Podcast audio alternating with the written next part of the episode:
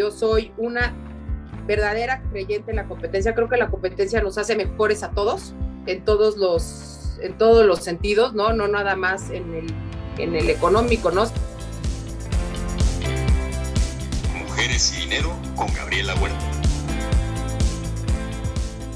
Hola, ¿qué tal? Yo soy Gabriela Huerta y en este episodio de Mujeres y Dinero nos acompaña Cristina Ruiz de Velasco vicepresidenta y directora general de distribución y operaciones de ATT en México y una de las mujeres más poderosas y queridas de este país. Cristina, bienvenida y gracias por acompañarnos. No, al contrario, muchísimas gracias Gaby por, por, por invitarme a tu, a tu podcast. Y sobre todo, bueno, pues esta semana, ¿no? Que el lunes fue el Día Internacional de la Mujer. Entonces ha sido una semana como muy activa en, los temas de, de género y, muchas gracias por, por, por invitarme y, un saludo a ti y a toda la gente que te escucha. De nuevo, gracias a ti por acompañarnos. Y ya que tocas el tema del, del 8 de marzo, tú ese día publicaste en tu Twitter que este, ese no es solo un día en el que miramos atrás para ver todo lo conseguido, sino un día en el que la lucha para la igualdad de las mujeres continúa. Una cita de Angela Merkel, gran ejemplo de mujer. Ahora, tú que trabajas en ATT, esta firma llegó a México y en ese entonces las mujeres ocupaban solo el 10% de las posiciones de liderazgo y actualmente representan un 35% de la compañía. Entonces, dinos, ¿cómo ha sido ir evolucionando de esta manera y qué esperas los próximos años? Bueno, pues es que la verdad es que trabajar en, en una empresa como ATT es una gran satisfacción porque como tú bien sabes, es una es una empresa que promueve la diversidad y que promueve la inclusión, no solo en temas de mujeres, ¿no? sino es, un tema que es, a mí me gusta decir que es parte del ADN de, la compañía, ¿no? Toda la parte del LGBT, adultos mayores, este, gentes con, eh, personas con capacidades diferentes, o sea, todo eso está, está, es parte de lo que trabajamos todos, ¿no? Hay colaboradores de todo en, dentro de ATT. Entonces, pues es, muy padre trabajar en una, en una compañía, en una compañía así, y sobre todo, pues en el tema de, de igualdad y liderazgo de las mujeres, ¿no? Y dar mayor visibilidad a estos liderazgos más igualitarios e incluyentes. Y pues los hacemos a través de políticas, ¿no? De políticas y de programas de diversidad que tenemos dentro de la empresa. Y es eso es como muy enriquecedor. Tú bien decías que pasamos de tener ¿no? 10 mujeres en puestos de, liderazgo a hoy que tenemos más de 35% de mujeres en, en, en, puestos de liderazgo. Y esto no se da por osmosis, ¿no? Hay como un gran trabajo detrás de recursos humanos y también de, pues, de una empresa que quiere cambiar estructuralmente, ¿no? Cómo, cómo funcionan las cosas y lo está haciendo desde dentro para que luego eso se pueda replicar este, hacia afuera, ¿no? En términos de empleados, eh, somos 39 mujeres dentro de la mm, organización, el resto son hombres, siempre estamos promoviendo la, la, igualdad desde diversos ángulos, no es nada más tener el puesto, ¿no? Sino tener eh, también desde el tema de, los salarios, el porcentaje de los puestos de liderazgo y en todas las, posiciones y procesos de, reclutamiento. ¿no? Te cuento antes de que entremos como al tema de, los, de los procesos para las mujeres. En, este, en esta parte de reclutamiento hay una iniciativa buenísima que se llama CB, o sea, Currículum sin prejuicios.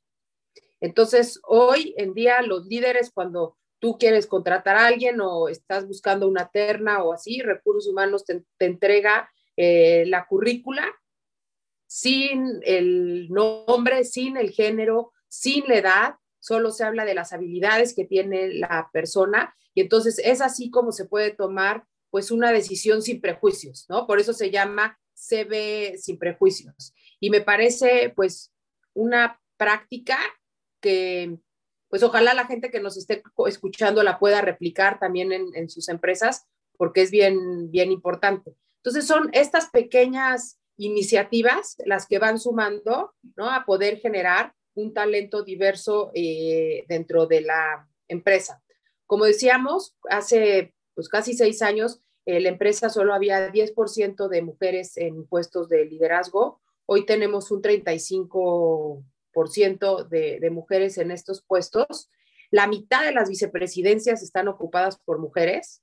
Tenemos una mujer CEO que acaba de ser nombrada este, ya oficialmente esta semana, que es Mónica Aspe y que nos da muchísimo orgullo que sea mujer, que sea mexicana, ¿no? Y que, y, que tenga una posición que pocas mujeres han, han, logrado tener y sobre todo en un sector de telecomunicaciones que está predominantemente dominado por, hombres, ¿no?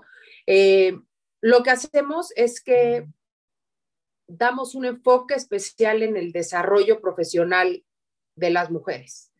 Eh, esto toma trabajo, toma esfuerzo y es un, son políticas ¿no? en las que se trabajan dentro, dentro de la empresa. Y lanzamos desde el 2015 eh, AT&T Mujeres en Acción, que promueve pues esta igualdad de género.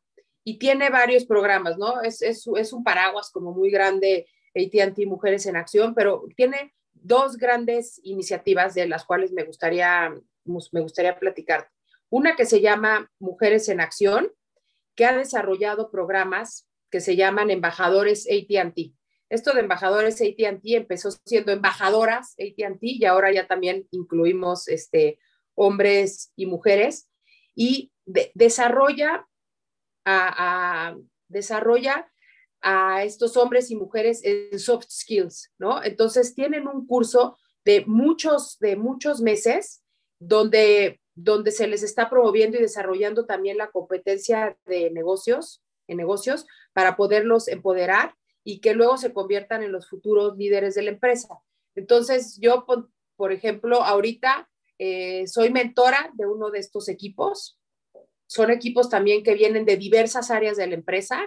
Entonces, también ahí se puede, pueden converger ideas, ¿no? Uno de atención a clientes, otro de finanzas, otro de marketing, ¿no? Entonces, eh, hacen, hacen equipos y tienen un proyecto que desarrollan durante casi, casi un año con el acompañamiento de, recursos humanos y desarrollándoles estas habilidades y, desarrollan estos proyectos que, que son para ayudar también en algún tema que pueda ser de beneficio para la empresa.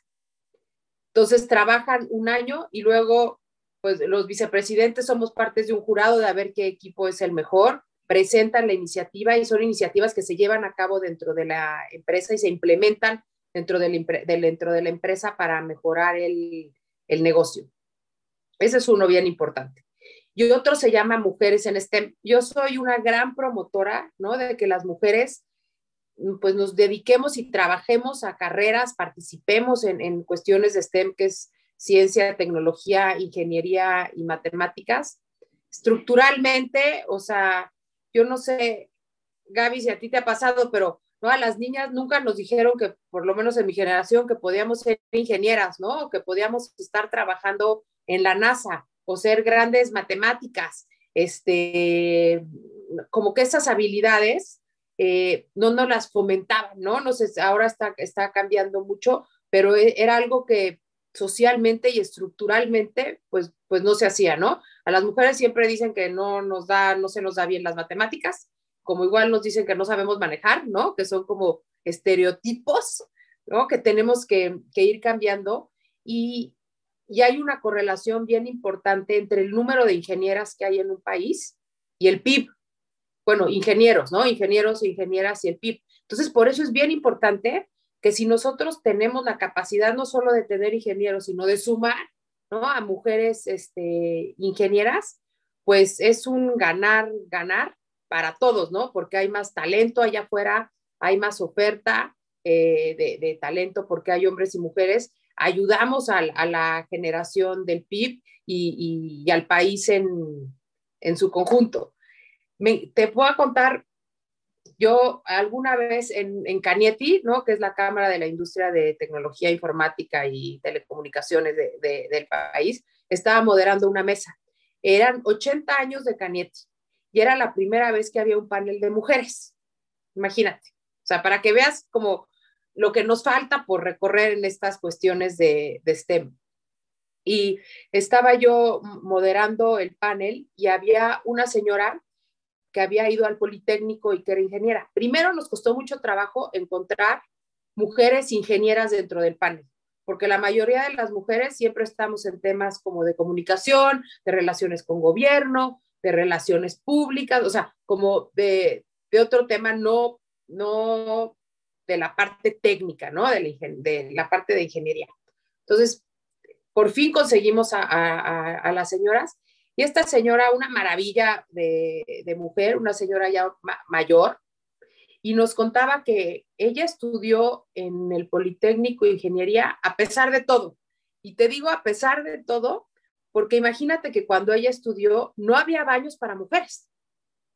O sea, en el Instituto Politécnico Nacional no había baños para mujeres. Todos los baños eran nada más para los hombres de ese tamaño. Desde la infraestructura del plantel. Desde la infraestructura del plantel no estaban consideradas las mujeres. Entonces, ella en su época, para poder estudiar, pues a mí me parece una señora, ¿no? Que tiene una super carrera y, además más valiosa y además, pues que lo hizo, ahora sí que eh, con, con, todo en contra, ¿no? Sin nada a favor, no había baños. A mí, este, es una anécdota que cuento, este, pues seguido porque eh, ejemplifica, ¿no? Lo, todo lo que se tiene que cambiar estructuralmente como sociedad para que las mujeres podamos seguir avanzando. Por eso me gustó tanto esa, esa eh, eh, cita que mencionas de Angela Merkel, ¿no? Pues sí se ha avanzado, pero pues todavía, ¿no? La brecha, la brecha sigue siendo muy, muy amplia. Y tenemos otro programa que se llama Mujeres en STEM, que es lo que te decía, que son mujeres con talentos STEM, eh, que hasta la fecha hemos tenido 176 becarias que están con nosotros a lo largo de entre 8 y 12 semanas en, en, en ATT, y luego las que tienen mayores habilidades y talentos, las, las, escogemos de ahí, y ya 78 han sido promovidas a puestos dentro de la, dentro de la empresa. Entonces, pues sí, te, nos importa también muchísimo pues, fomentar estas, este, estas, esta parte de la participación de las mujeres en, en, STEM, pues porque somos una empresa de tecnología y somos una empresa de innovación, ¿no? Y las mujeres pues enriquecen mucho pues toda esta discusión y todas las patentes y todo lo que se puede desarrollar e, en estos, en estos ámbitos. No, está buenísimo que lo están haciendo fomentando estas habilidades, pero ahora, desde tu experiencia con este programa, como mujer en una empresa de tecnología y como mamá, ¿cómo recomiendas inculcar o empezar a acercar a las niñas a actividades STEM? Pues mira, yo creo que hay diferentes ámbitos, ¿no? Desde la parte de mamá, te puedo decir que pues nosotras somos las que educamos a nuestros hijos, ¿no? Entonces, esté nosotras educarlos a que tengamos una, equidad de género, que no haya distinciones. Yo no entiendo desde el hogar, ¿no? Las mamás que le dicen a las niñas, eh, tiéndele la cama a tu hermano, ¿no? O retírale los platos de la mesa a tu hermano, o lava los platos de tu hermano y de tu papá, ¿no? Es una cuestión de educación que se empieza desde la casa. Entonces, nosotras como mujeres educamos a nuestros hijos y los tenemos que educar, pues para que entiendan que las mujeres y los hombres somos iguales y que la división del trabajo desde la casa tiene que ser equitativa e igualitaria, ¿no? Y eso, bueno, pues yo lo hago con, con, con mis hijos, ¿no? Porque pues además me han visto trabajar toda la, toda la vida. Entonces, cuando ya alguien se echa un comentario pues machista o misógino, los niños luego, luego lo reconocen y, les causa problema y ya salen a defenderlo, porque además pues mis hijos ya son de la generación Z, que es una generación que ya viene totalmente avanzada, ¿no? Que para ellos esta discusión de género debería de estar, ya no es discusión, ¿no? Sino son temas que deberían de estar ya resueltos. Luego, desde, yo desde mi ámbito, pues participo mucho en mentorías. He dado mentorías hasta niñas de, tenía una niña como de 12, 13 años que tenía habilidades para, y que quería ser ingeniera. Y entonces le estuve dando mentorías como un año, me la traía a la oficina, conoció en ese momento al CEO de ATT, conoció ¿no? cómo, cómo se trabajaba en la empresa y eso pues les fomenta, ¿no? Sienten un acompañamiento, les fomenta y, y, hace que lo vean alcanzable, porque pues no es lo mismo hablar, ¿no? De una empresa tan grande como AT&T desde, desde fuera, que poder estar adentro de la empresa, participar, platicar con el, con el CEO, ¿no? El CEO le decía, pues anímate, estudia ingeniería, aquí te damos, aquí tienes espacio, ¿no? Y, las empresas también, y nosotros y las mujeres, y, es una cuestión de colaboración. Yo creo que entre el gobierno, la sociedad y las empresas tenemos que hacer este triángulo virtuoso de, de colaboración para que pues tengamos niñas emprendedoras en estos, en estos ámbitos. Yeah, que así sea. Y en otro episodio platiqué con Fernanda Merodio sobre la importancia que tienen en, cómo se va influenciando una sociedad lo que se ve en las pantallas. Y me encantó ver que ustedes se comprometieron esta semana a impulsar el desarrollo de publicidad que sea libre de prejuicios inconscientes.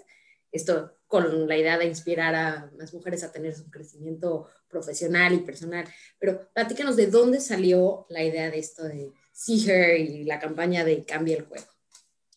Bueno, pues como tú dices, queremos cambiar el juego, ¿no? Con todas estas iniciativas queremos cambiar el juego desde dentro de la empresa y que se replique hacia afuera, ¿no? Porque pues primero hay que predicar con el ejemplo, ¿no? Como decía mi papá, ¿no? Hay que predicar con, con el ejemplo. Pero estamos cambiando el juego en la representación de mujeres en un sector, ¿no? Como decíamos, dominado por hombres y también haciéndolo hacia afuera. Para nosotros es bien importante porque culturalmente hablando, las, las imágenes que normalmente ves en espectaculares, en comerciales, en carteles, pues funcionan como un referente para las mujeres, ¿no? Pero sin embargo, este, este referente muchas veces reproduce estereotipos de género que promueven ideas erróneas del papel de las mujeres y de la imagen que tenemos las mujeres y del lugar que ocupamos en la sociedad. Entonces, eso, la verdad, es algo que no solo nos preocupa, sino que nos ocupa. Y por eso estamos participando en hashtag eh, porque en México hay un estudio que dice que las mujeres de 25 a 54 años eh, en la mayoría de los casos se sienten agredidas porque los medios pues promueven una belleza irreal, ¿no? O sea, yo veo estas mujeres espectaculares, bellísimas, ¿no? En, todos los medios de comunicación, en todos los anuncios, pero la verdad es que pues es, son pocas y por eso están en los anuncios, ¿no? Y por eso les, les ganan mucho dinero por, por, por eso, pero es una belleza irreal ¿no? Es poco natural. Todas tenemos celulitis, ¿no? Por lo menos este, en mi caso, a todas nos terminan saliendo arrugas y pues muchas mujeres no podemos acceder a tener esa belleza, pues por falta de tiempo y o dinero, ¿no? Porque no es, no es como tan fácil. Este, y entonces esta información se vuelve aún más relevante porque el 85% de las mujeres están detrás de la decisión de compra de casi cualquier categoría y dentro de sus hogares, ¿no? Entonces te tienes que, hasta es un tema de, conveniencia por las ventas, ¿no? Te tienes que relacionar con tu público ¿no? y con la gente que, que está viendo tu producto. Entonces, pensando en este panorama, AT&T se unió a este movimiento de hashtag Siger para pues, poder influir positivamente en la representación de la mujer, de, no solo de las mujeres, sino también de las niñas en la, en la publicidad y poderles dar otro tipo de empoderamiento a las mujeres en un rol profesional, ¿no? Y realzando también la importancia que tienen para para el país, ¿no? Y, y, y el crecimiento del país. Eh, creemos que este tipo de iniciativas y nos interesan mucho porque pueden generar un cambio ¿no? cultural y es una manera en la que nosotros podemos influir en temas de género y también, pues como te decía, inspirar a las, a las nuevas este, generaciones. Entonces, pues de acuerdo con See es creemos que si puedes verla, puedes ser como ella, ¿no? Entonces, ya no es la niña bonita, que qué bueno que haya niñas bonitas, ¿no? Y qué padre que también salgan en, en los anuncios, pero también lo que estamos tratando de hacer es, ahora en nuestra publicidad, incluimos a una ingeniera espectacular, ¿no? Que se llama Janet de los Santos, que es ingeniera en operaciones de ATT, que está subida en torres de más de 100 metros de altura, que yo tengo un vértigo que no me puedo subir ni a una escalera eléctrica. Y este es un mujerón que está trabajando todos los días para que nosotros como empresa podamos dar el servicio que merecen nuestros clientes y está subida en las torres. Entonces es un gran ejemplo de mujer y no es el estereotipo normal, ¿no? De una mujer, ni siquiera ni yo que estoy en un escritorio, ¿no? Este, y tenemos también, yo creo que somos de las primeras empresas, si no es que la primera empresa, en que tenemos a Rebeca Bernal, a Jenely Farías y a, a Katy Martínez, que son futbolistas de la, sección, de la selección nacional de mujeres. Todo el mundo habla de la selección nacional de hombres y del mundial, ¿no? Y ahora ves el fútbol americano y ves a Tom Brady en todos los anuncios de el mundo, ¿no? El, mundo de los deportes, pues también predominan los hombres y todos los patrocinios de la mayoría de los casos son de los hombres. Entonces estamos haciendo un esfuerzo para que la selección y para que las niñas digan, yo también puedo jugar fútbol, yo también me puedo subir una torre, yo también puedo ser ingeniera. Entonces, esta parte de creemos que si puedes verla, puede ser como ella, pues es importantísima y pues por eso estamos cambiando el juego, ¿no? Porque es pues totalmente diferente a lo que son las campañas de publicidad pues tradicionales, ¿no? Se podría decir, se podría decir así. Buenísimo, definitivo una forma de cambiar la visión y los sesgos culturales que traemos de una forma suavecita, sin suavecita, sí, a afectar sí. tanto a, a, la audiencia. Ahora, hablando de las cosas que vemos, este año con la pandemia nos quedó clarísimo la importancia de las telecomunicaciones, pero también hemos visto cómo los roles de las mujeres en el trabajo y la casa han cambiado. Recientemente participaste en una ponencia sobre el impacto del virus en la vida laboral de las mujeres. Platícanos qué fue lo que más te sorprendió de la situación que estamos viviendo y por qué. Mira, me han sorprendido varias cosas. Una, los estudios, ¿no? Dicen que las mujeres nos estamos cuestionando nuestra vida laboral y si seguir teniendo una vida profesional o no, porque el rol dentro de nuestras casas ha cambiado. Entonces, pues yo tengo un hijo de 13 y uno de 16 y ha sido un reto, ¿no? Porque están en plena adolescencia y están aquí encerrados como leones enja enjaulados eh, y se tienen que conectar todo el día y están ocho horas, más luego hay que hacer la tarea, ¿no? Eh, yo nunca había tenido un problema con mis hijos en, en la escuela, jamás. Y el de 16, pues no, no le da la concentración para todo, ¿no? O sea, como que llega un momento en la tarde, no puede hacer las tareas, le cuesta mucho trabajo, este, me siento a trabajar con él, tengo que estar revisando que sí esté haciendo las tareas, cosa que no pasaba antes. Y mis hijos ya son más grandes, pero hay mujeres que a lo mejor tienen niños de cuatro, de seis, de ocho, ¿de cuántos son los tuyos, Gary? De cinco. De cinco, ¿no? Tú tienes una. Ahora imagínate si tienes tres. ¿Cómo puedes tú empatar tu vida profesional a empatarla a, al estudio de los niños? Porque los niños de esta edad, y me imagino que tú lo vives, pues no, no tienen la atención, o sea, no tienen desarrollada la atención para estar sentados tanto tiempo, no saben prender la computadora solos, no saben conectarse solos, la mamá los tiene que conectar, tiene que estar pendiente de niño, siéntate, niño, la tarea, te está hablando la Miss, no pasa la mariposa y, se distraen, ¿no? Entonces, las mujeres están teniendo ese reto tan importante y, se están cuestionando si pueden continuar en, en, en, en, su vida profesional. Y luego también los estudios demuestran que el número de horas que dedican las mujeres al hogar contra el número de horas que dedican los hombres a las labores del hogar es, hay un abismo, ¿no? Los hombres creo que dedican 15 horas y las mujeres setenta y tantas horas.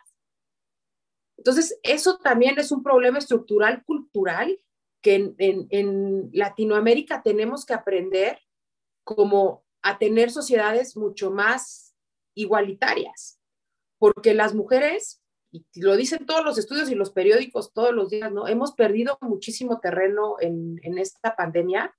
Eh, el desempleo también para las mujeres ha sido, ha sido altísimo, y no solo eso, yo he visto las cifras la semana pasada, ¿no? Y con todo este tema de, del Día Internacional de la Mujer, que se ha publicado mucha información, pues la violencia de género ha crecido muchísimo, los acosos, este, las violaciones, o sea, tenemos que como sociedad entender que tenemos que cambiar, ¿no? Que cambiar para bien y que, y que los roles de las mujeres tienen también que cambiar dentro de las familias y dentro de la sociedad. Y tú como mamá de dos hombres, ¿cómo se los estás inculcando este cambio? Yo aquí no hay diferencia entre si son hombres o son mujeres, ¿no? Desde que nacieron yo yo, yo he trabajado toda la vida, ¿no? Cumplo 20 años en telecomunicaciones ahorita en marzo, ¿no? Este justo es mi, es mi aniversario. Entonces, pues mis hijos trabajan, o sea, iba yo embarazada a la oficina, este, trabajé hasta el final, estuve con ellos, ya sabes, los días que te dan de, maternidad y regresé a trabajar y, me han visto toda la vida trabajar. Hay una, tengo una anécdota, ¿no? Con los niños que, ejemplifica muy bien que pues para ellos es normal que su mamá trabaje. Un día ves que pues hay mamás vocales, ¿no? Mamás que ayudan dentro de los colegios y en los salones y que pues hacen una labor de pues eh, difundir la información, ¿no? Este, en, en, los colegios. Y, hubo un evento que solo estaban yendo pues las mamás vocales al, al, colegio y no nos habían invitado las demás mamás. Y mis hijos me dijeron, mamá, ¿por qué no fuiste hoy al colegio? Porque fueron muchas mamás.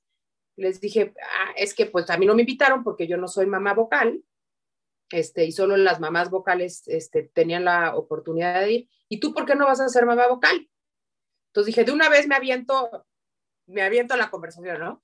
Entonces les dije, a ver, siéntense, están muy chiquitos. Digo, siéntense.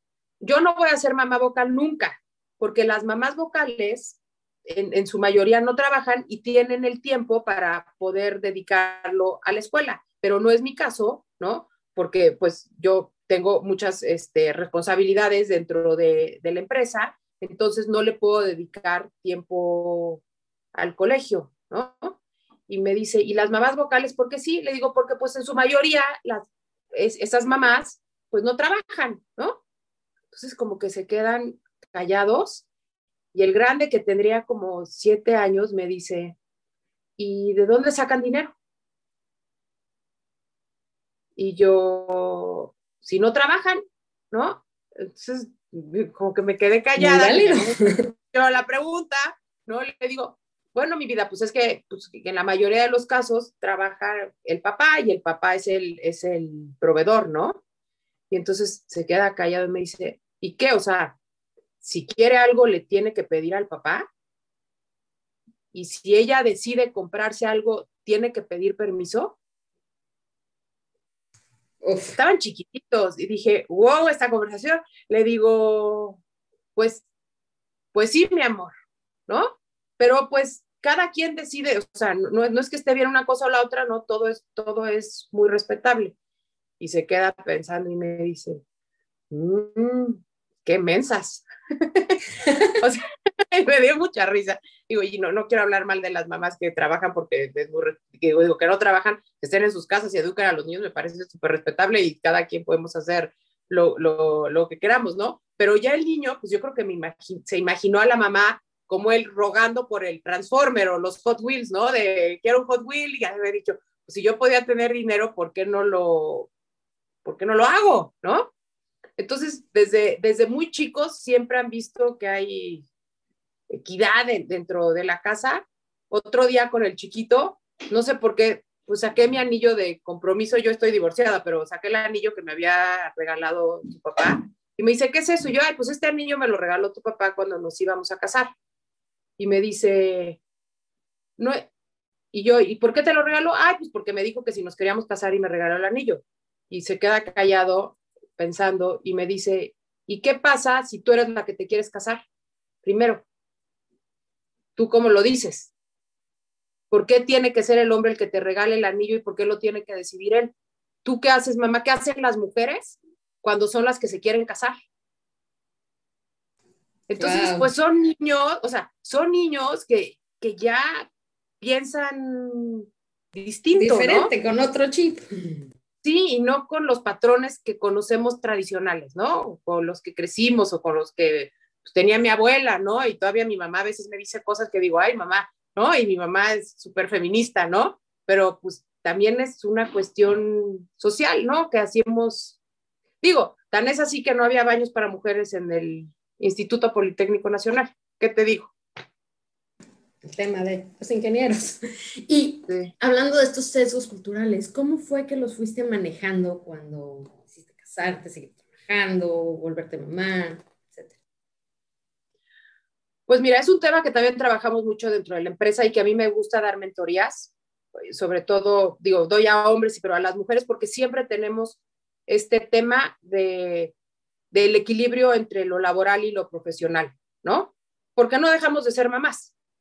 Y, también este tema de que haya equidad, es equidad en las cosas, pero no quiere decir que no seamos mujeres, ¿no? Este, quiere decir que seamos, que nos dividamos con los hombres, ¿no? No que seamos mejores o peores, ¿no? Eh, yo creo que eso también tenemos que tener como esa distinción, no es ganarle a los hombres, ¿no? Es solo que tengamos también nuestro espacio, entonces, pues yo toda la vida he, trabajado, sí he tenido que romper como muchos estereotipos, ¿no? Sociales de lo que piensa la, gente. Telecomunicaciones es un sector dominado por hombres, entonces sí ha sido, pues sí ha sido difícil, ¿no? Y no nos pasa muchas, ¿no? Que estás en la reunión y los señores pues no te voltean a ver o no se dirigen a ti, ¿no? O como que te transparentan dentro de, de la, de la reunión, este, pero creo que pues es una cuestión de ser profesional, ser muy echado para adelante, ¿no? Y como se dice, romper los techos de cristal. Hay que estar empoderadas y romper el techo de cristal y, y, que seas hombre o que seas mujer, pues no tiene nada que ver con tus competencias. ¿no? Totalmente de este, acuerdo, es seguir avanzando. Y... De seguir avanzando. Y luego muchas veces me dicen, ¿qué hay que hacer y, cómo le harías? Pues a las mujeres yo les recomiendo, levanten la voz, o sea, hay que levantar la voz. Este, hay que hacernos presentes, hay que levantar la voz, hay que levantar la voz cuando algo no nos parece, hay que levantar la voz cuando tenemos un tema, ¿no? De, acoso de, o de esos temas que son muy delicados dentro de las empresas, hay que levantar la voz. Hacernos oír y que se note lo que está pasando, porque muchas veces ni siquiera se lo imagina, ¿no? Ahora, se lo imagina. Exacto. Tú alguna vez dijiste que una mujer con acceso a la tecnología es una mujer con un portafolio de herramientas más completo. Entonces, platícanos cuáles son las herramientas tecnológicas que tú más usas.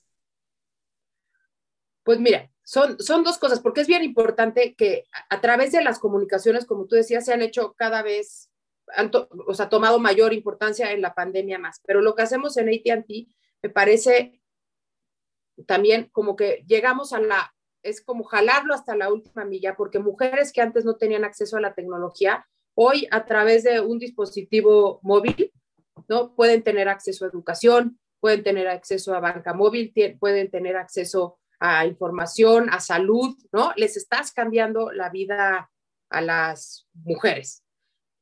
Y yo siempre traigo dos teléfonos, siempre, siempre, siempre trabajo de uno, del otro, me ando mandando, ya sabes, este, el file de, eh, o, el, o el WhatsApp de un teléfono al otro.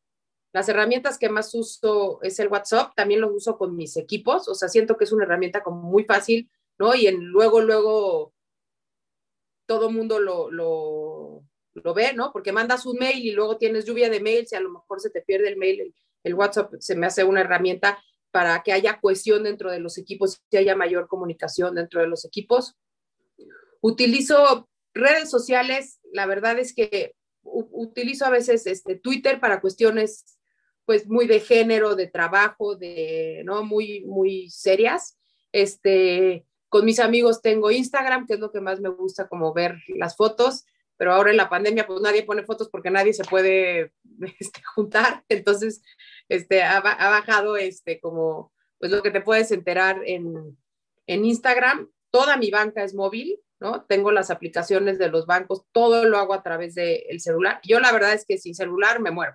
Es, todo lo hago a través de, ahorita, ¿no? Para, para tu entrevista que estaba revisando las cosas desde el celular, imprimí, ¿no? Las hojas de las posibles preguntas y de, y, de ¿no? Y, de las, de, de, toda la información, ¿no? De la que íbamos a, platicar, todo lo hago a través de, a través del celular y del iPad. La computadora la tengo, la abro muy poco, pero trabajo en mi iPad, o sea, en mi iPad Pro, ¿no? Que ahorita, pues, estamos haciendo el podcast a través de, de, mi iPad. Este, también la, lo utilizo muchísimo porque es chiquito, no pesa tanto, es este, como muy, muy cómodo. Pero todas las aplicaciones del celular, todo, reservaciones, compra de boletos, este, todos los servicios, en muy pocas ocasiones utilizo la computadora o el, o el iPad, casi todo lo hago a través del celular. Buenísimo. Ahora, regresando a tu carrera, tú te has movido por muchas áreas diferentes dentro de la firma y de otras empresas, que incluyeron una participación activa en las pláticas relevantes a la formulación de la reforma de telecomunicaciones. Platíquenos de toda tu carrera, ¿cuál ha sido la negociación más complicada que hayas hecho y cómo fue que la resolviste? Pues yo creo que esa es la que mencionas, o sea, la, la reforma de telecomunicaciones, pues cabildeé la reforma pues como año y medio, dos años, ¿no? Eh, haciendo entrevistas, yendo al Congreso, hablando con todos los actores más relevantes, ¿no? Desde, desde la gente en el Congreso, en el Senado, fui al Senado a exponer los, los, los temas que en, en, ese momento estaba yo trabajando en Excel, que luego lo adquirió ATT, pero yo lo, lo hago y lo, y lo, y lo, o sea, lo hacía desde un tema también de convicción personal, Gaby, porque a las empresas en telecomunicaciones y sobre todo en ese momento eh, a Nextel le había costado muchísimo trabajo crecer, ¿no? Por, porque había muchos temas de, no había un campo de juego equilibrado en la regulación. Entonces, había otras empresas que podían crecer más rápido y nosotros no lo podíamos hacer porque pues el, terreno no estaba parejo. Eh, y, y, esta reforma de telecomunicaciones es, promueve competencia, que yo soy una verdadera creyente en la competencia. Creo que la competencia nos hace mejores a todos, en todos los, en todos los sentidos, ¿no? No nada más en el, en el económico, ¿no? Sino la competencia es, es buena. Y, y eso fue lo que permitió después que ATT pudiera venir a México, ¿no? Eh, hacer la adquisición de, de, las empresas y crear competencia en el mercado, hacer que bajaran las tarifas, ¿no? Eh, que los usuarios tengan un mejor servicio, que tengan de dónde escoger. Hola, ¿qué tal? Yo soy Gabriela Huerta y en este episodio de Mujeres y Dinero nos acompaña Cristina Ruiz de Velasco, vicepresidenta y directora general de distribución y operaciones de ATT en México y una de las mujeres más poderosas y queridas de este país. Cristina, bienvenida y gracias por acompañarnos. Pues son puros beneficios, o sea, yo no le veo na nada malo a la reforma de telecomunicaciones, sino todo, todo lo contrario. Pero sí fueron pues año y medio muy complicado, eh, pues con mucha pues, reticencia, ¿no? Y, de, de, la contraparte. Eh, y pues mucho trabajo con el Congreso, con el gobierno y pues, pues traba y trabajando para que, pues para que las empresas de telecomunicaciones en México pudieran crecer. Ya han ido creciendo, pero también beneficiando al usuario final con mejores precios y opciones. Ahora bien, en México es una minoría realmente la de las mujeres consejeras. Tú además de serlo, tienes la fortuna de compartir un consejo internacional de mujeres. Platícanos, ¿cuál es el mayor aprendizaje que te has llevado de esto?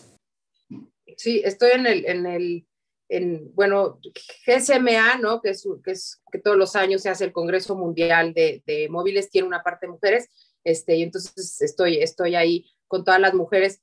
que son muchísimas en telecomunicaciones de todo el mundo. Y la verdad es que participar en estos consejos es súper enriquecedor. Igual estoy en el International Women's Forum en el capítulo México, que hay mujeres no nada más de telecomunicaciones, sino de todos, de todos los ámbitos, hay mujeres de todo. Y estoy también en, Conectadas, que también somos mujeres en, en cuestiones de telecomunicaciones. Y hay una cosa que nos decían en ATT este, eh, hace mucho en, en, alguna plática, que pues, las mujeres tenemos la responsabilidad de ayudar a otras mujeres, ¿no?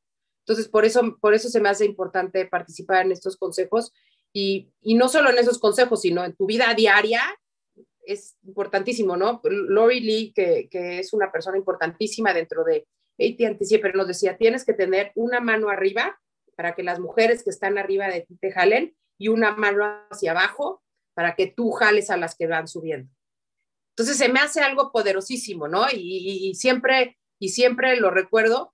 Y hay otra hay otra frase de Madeleine de Madeleine Albright que, que también se me hace infierno. Sí, que hay un lugar especial en el infierno para las mujeres que no ayudamos a otras a otras mujeres, ¿no? Entonces, pues sí, es importantísimo participar en estos, en estos foros, pues para poder, poder poner tu, tu granito de arena, ¿no? Claro, ir haciendo un mejor mundo. Para terminar, Cris, platícanos cuál es el personaje ficticio o real, ya sea de televisión, cine o libros, con el que más te identificas y por qué. Ay, personajes. ¿Con quién me identificaré? Pues con todas las mujeres empoderadas, no sé, veo la, del otro día vi la película de Margaret Thatcher, ¿no? Y es un mujerón, ¿no? Ves a Angela Merkel y, cómo ha manejado en esta situación, ¿no? En, plena pandemia y la importancia que tiene y en, la Unión Europea y en los ejemplos que nos ha dado como mujer, ¿no? Antes, eh, Indira Gandhi, de todas estas mujeres que fueron las que pues nos han estado abriendo brecha a las, a las demás, ¿no? Y no tienen que ser mujeres también que sean las que salen en los medios o las que se reconozcan, ¿no? Pero la mujer que está hoy educando a su hijo para que tenga un matrimonio parejo, equitativo, ¿no? Y que se dividan las labores del hogar, ella y él y, su esposa o su pareja, este, pues tienen la misma relevancia, ¿no? No, no, no tiene que ser como una mujer así, pues tan sobresaliente, o a lo mejor conocidas. Yo creo que estamos llenos, ¿no? De, mujeres valiosísimas que a lo mejor no están en los medios de, de comunicación, pero que todas pues tienen, agregan gran valor. Es cosa de abrir los ojos y encontrar a tus ejemplos. Pues Cristina, muchísimas gracias, fue un placer platicar contigo. Al contrario, Gaby, muchísimas gracias por darme, que sobre todo en, en, esta semana, pero pues que no se nos olvide, que no sea esta semana nada más, ¿no? Que sea algo normal y habitual y que sea para siempre. Sí, que sea algo de todos los días. Cristina, muchísimas gracias y también gracias a todos ustedes por escucharnos. Yo soy Gabriela Huerta y los espero la próxima semana aquí en Mujeres y Dinero. No olviden suscribirse y si tienen alguna recomendación de invitada o algo lo que quieran saber, pueden escribirme en mi página gabrielahuerta.com.mx. Todos los correos los leo personalmente, igual me tardo un poquito, pero ahí estará. Muchísimas gracias y hasta la próxima. Mujeres y Dinero con Gabriela Huerta, el podcast sobre las mujeres en el top.